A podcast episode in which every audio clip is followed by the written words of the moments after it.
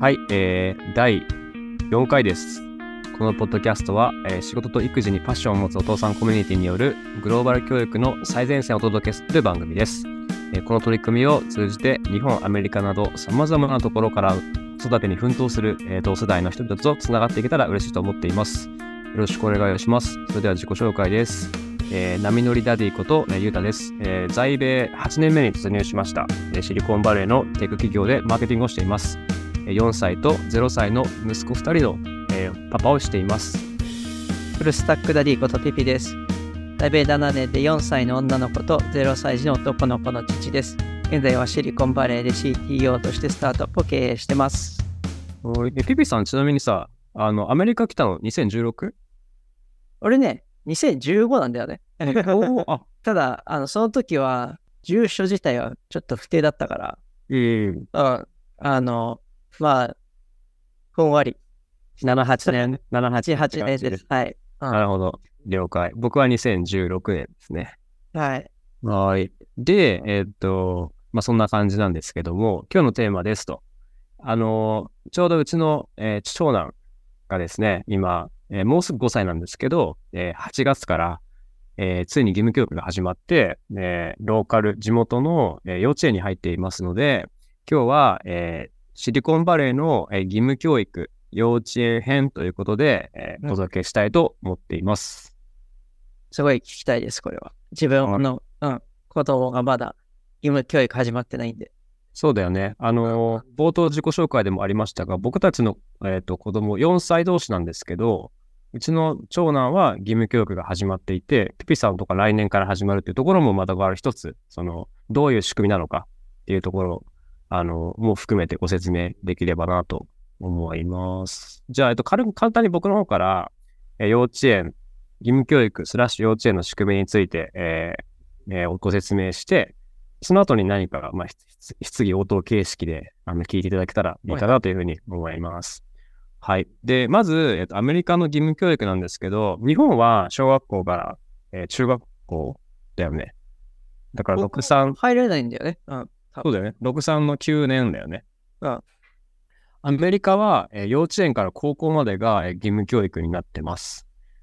なので、えー幼稚園というのはアメリカの場合、まあ、4歳、年中さん、年長さんぐらい、4歳、5歳から始まって、えー18歳までということですね。だからアメリカの方が義務教育が長いということです。で、ちなみに、あの、これ幼稚園って言ってるんですけど、えーちょっと、えーもう少し、えー詳細に説明すると、アメリカの場合、えーまあ、多分、キンダーガーデンっていうのは日本語で幼稚園っていう風に言って、えーエレメンタリースクールっていうのが小学校って日本語訳になると思うんですけど、えー実はエレメンタリースクールの中にキンダーガーデンクラスっていうのがあるので、日本みたいに別の、えー組織ではなくて、エレメンタリースクールっていう大きな傘の下の中に、えーキンダーガーデンクラスっていうのが存在してます。はい。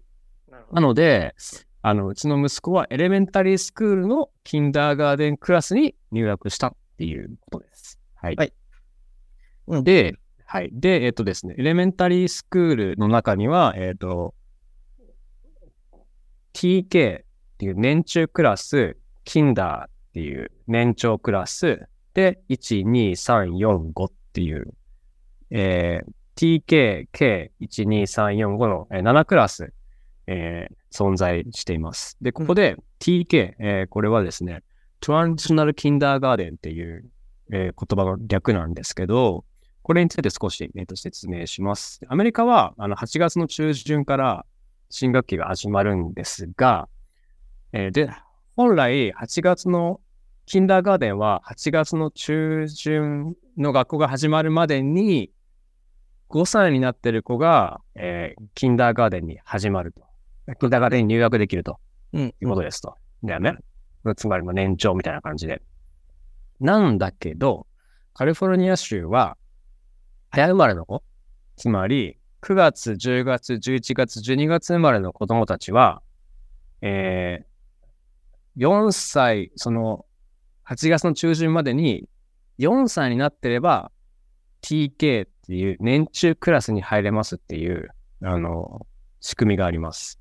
なんでかっていうと、例えば子子供がいて、例えば自分の子が、えーじゃあ10月生まれの時と、7月生まれの時に、7月生まれだったら、えー、4歳と、ん ?7 月生まれだったら、えー、5歳と1ヶ月で、インダーガーデンに入るんですけど、もしも自分の子が 10,、えー 10, 10月生まれで年中クラスがなかったら、5歳と10ヶ月とかでキンダーガーデンに入るので、そうすると9ヶ月間ぐらい、えーずれちゃう。ね、入学、義務教育始まるまでに。うんそうすると、あのーあえー例えば、えーそこで保育園とかに行かした場合に、お金の負担とかが大きいから、そういう、その公平性のために、早生まれになった人たちが、いっぱい、その、より長く、えー保育園に行かし、行かせてお金がかかってしまうので、そこを補正するために、早生まれの子だけは年中クラスがあるっていうのが、えー TK ですと。なので、うちの、はい、どうぞ。えいや、早生まれっていうのが多分日本の早生まれと違うんだよ。日本の早生まれは多分1月から3月になってそうだ。そうだ、そうだ、そうだね。だから、えーこの場合は9月から、まあ10 9月から8月ぐらいから？12月。12月っていう少しズレがね、あるんだよね、ここ。そうだね。確かに。日本でいう早生まれって、学年で遅い人たちのことを言うけど、そうだね、そうだね。だから、なんていうんでしょう。学年の中でも早く、前半の方に生まれてきた子供たちっていうのかな？っうん。ていうとこです。で、えーっと、なので、うちの子は、あの、11月生まれなので、その枠に入るから、えー、9月、8月中旬、2023年の8月中旬の時点で4歳になっていたから、そして、かつ11月生まれだったから、TK クラスに入学することができたんですけれども、おそらくピピさんのお子さんは、えー誕生日が何月だっけ？で、5月なんだよね。そうだよね。うん5月だから、その TK の、ねあの、誕生月からは入っていないと。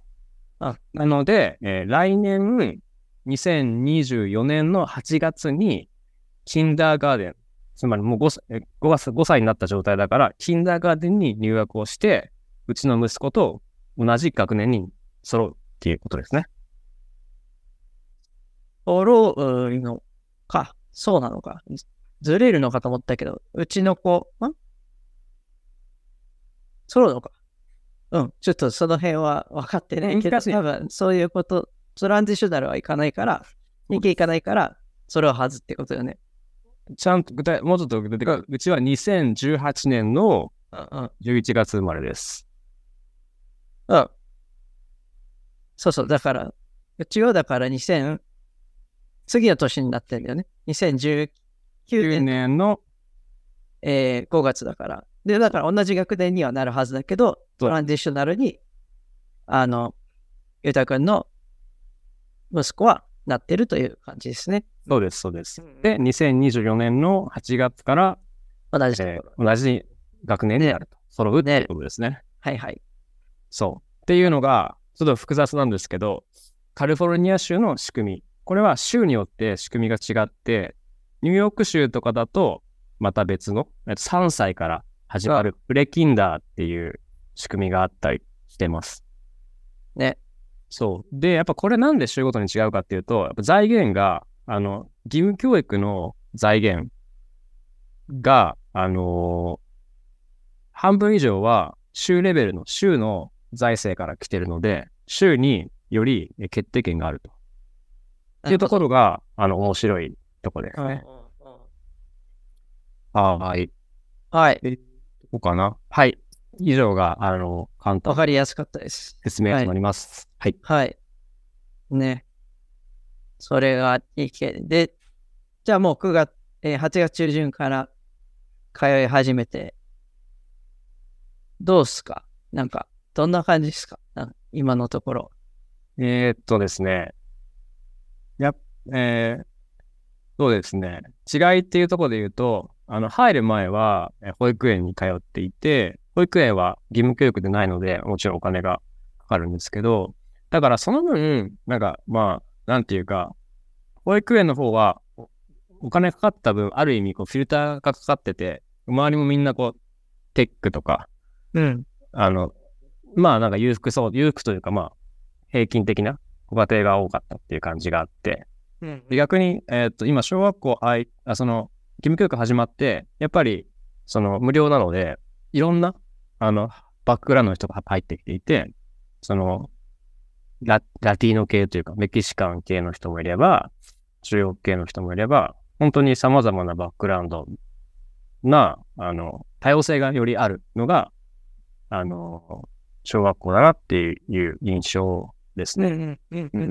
で、あとは、あの、保育園はなんかステム系保育園で、なんかこう、授業とか、算数あ書き方の練習とかいろいろあったんですけど、どうやら、えっ、と、むあ、息子の TK のクラスは、どちらかというと、マナーとか、礼儀とか、うん文化とか、なんかそういうアメリカに馴染んでいく教育をなるほどね。してる感じがしうんうんます。うんうんじゃあまだその、いわゆる、なんだろう、国語的なやつとか、そういうのはないでから、その、うんあだから、今だったらハロウィンについてすごく勉強して、ハロウィンのなんか背景とか、あ、とは、えっ、と、明日遠足があるんですけど、パンプキン、こパンプキン農場に行って、パンプキンを取りに行くとか、そういうアメリカの文化を、あの、すごく学んでますね。楽しすごく楽しそうです。いいよね。なんかそれちゃんとこう、どういうバックグラウンドにあるのかとかはね、ちゃんと理解するっていう、だからこう、表面的に楽しむとかじゃないっていうところがうん、うん。いいっすね。ねなるほどね。で、と一日は普通に、どんな、どんな風なスケジュールでなってるんですか？そうですね。あの、保育園は、あの、朝から夕方まであったんですけど、えっ、と、義務教育の幼稚園は、えっ、と、8時20分に、あの、ベルが鳴るんだよね。ビリ、ジーってベルが鳴って、うんで、ドアがガチャンって開いて、ドアの前に子供たちがバーって並んでて、で、先生がドアをガチャンって開けて、そこにみんな生徒が入っていくみたいな。はいはいはい。その、そう、ベルと同時に。で、うんうんお父さんお母さんは全員ちゃんと送り送り届けなくちゃいけないので、先生、子供が、えー、教室に入るように届けて、みんなお家に帰るっていう。あ、そうだね。なんかバスとかある感じない？んだ、まだ。ない。バスないね。スクールバスないね。ねえ、あの、多分、小学、エレメンタリーだったらあるよね。ああ、そうなんだ。うん、バス結構走ってると思う、スクールバス。うん。まあけど、なるほど、なるほどちっち。ゃすぎるからかもね。あまあ、そうだね。だから、うちは、まあ、徒歩で来る人とか、あとは、まあ、まあ、ほぼ車でみんな来て、車を、だから本当に学校の前が車バーって路駐されてて、ねえ。そうそうそう。で、えっ、と、それが8時20分に始まって、で、10時半ぐらいに1回、あの、休憩時間があって、10分だか20分だか。うん。で、2限目が、えー10時半とかに始まって、で、えー12時20分に、え2限目が終わって、で、小学校終了。なので、毎日12時20分に小学校が終わりますと。はいはい。ですね。で、一応給食は、あの、完全に無料で、うちの学校は。うん。で、まあ、お弁当を持ってくことももちろんできるんだけど、まあ、大半の人は、えっ、と、給食をもらっていますと。はいはい。で、学校終わってから、なんか給食をもらいに行く場所があるみたいで、そこに給食をもらいに行って、でその給食を持って、お家に帰ったりとか、学校に行ったりするっていう。そういう、ああ、そうなんだね。そこでみんなで一緒に食べるわけじゃない。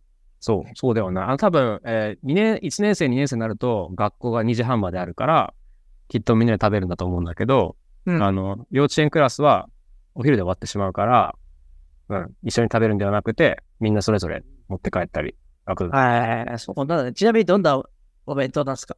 えっと、あの、ベジタリアン用と、ノンベジで2個に分かれています。んうん。で、うちの息子はもちろんノンベジなんだけど、で、献立はホームページに、あの、ちゃんと上がってるんだけど、あ、そうだね。まあ、うん、だだけど、その、ケサディア、メキシカンとか、うんピザとか、ピザとかね。うん。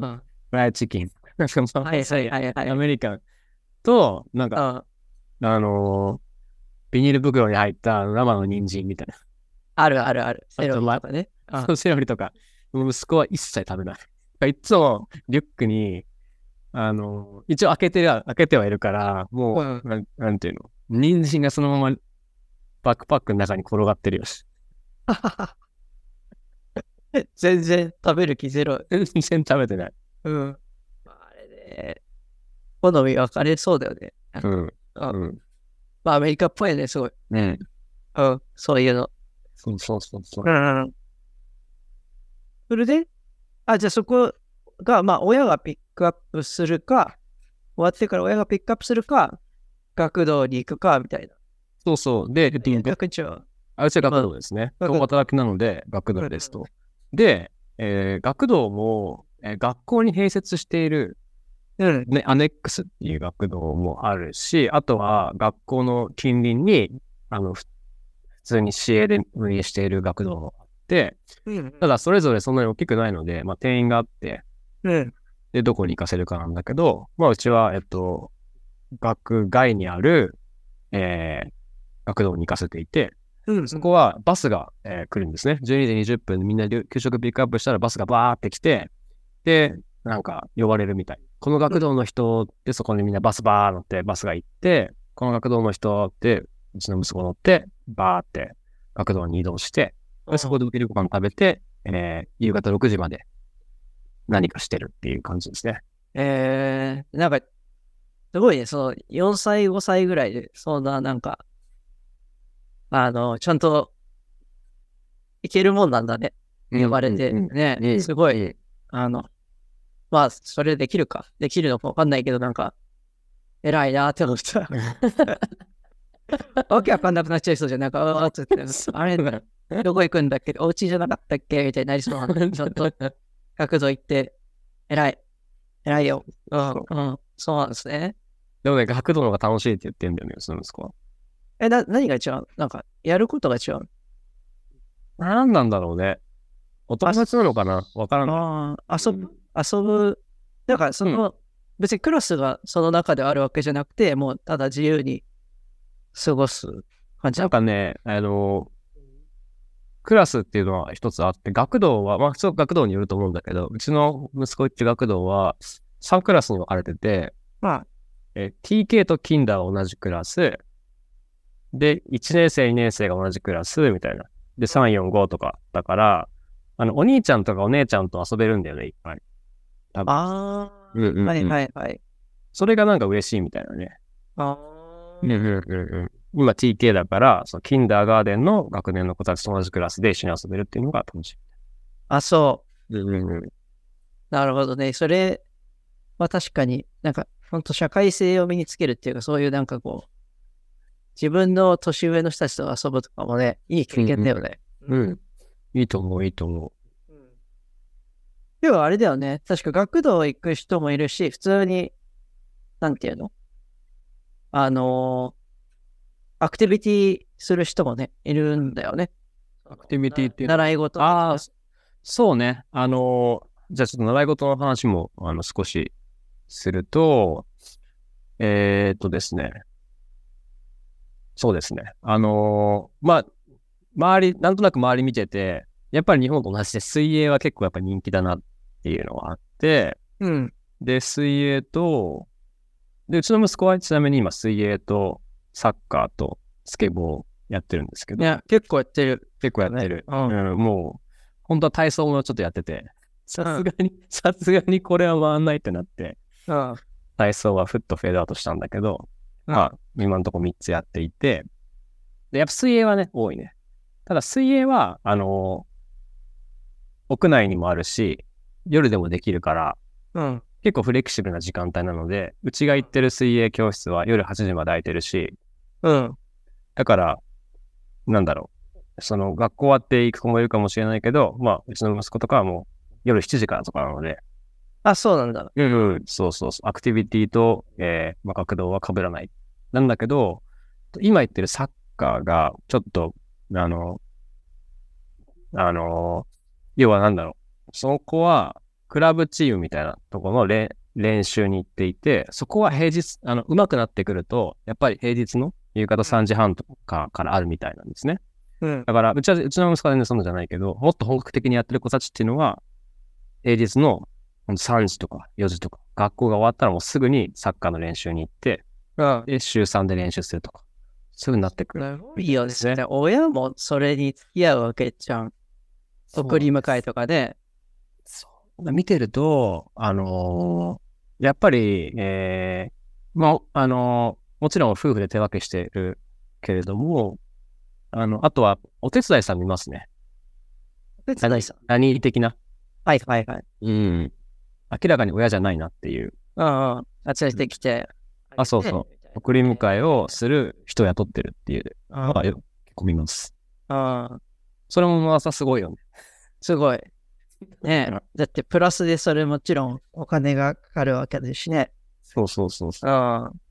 で、サッカーもね、そんだけシリアスにやってたらそれなりに大変だろうし、だ大変というかそのね、げお月謝もまあ高いんじゃないかなっていう気もするし。そう。で、やっぱこれは、あの、多分違う、あの、またそれ、また別のテーマで取り上げたらいいと思うんですけど、うん。あのアメリカのやっぱり大学受験って、例えば今日本だとさ、サピックスとかに1年生から行かせるとか、都内だったら半数以上が中学受験するみたいな話があると思うんですよね。うんうん。で、やっぱ中学受験なんで行かせるかって言ったら、いい大学に行ってほしいからじゃない。うん。うん。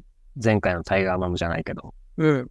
だから大学サイト行かせるためにサピックスから始まって、まあ、やるという、うん長い旅が始まるんだけど、アメリカの場合、大学受験の方式が、その学学力だけじゃない、その先週も話した学力だけじゃなくて、課外活動とか、あとはスポーツとかも大事じゃない。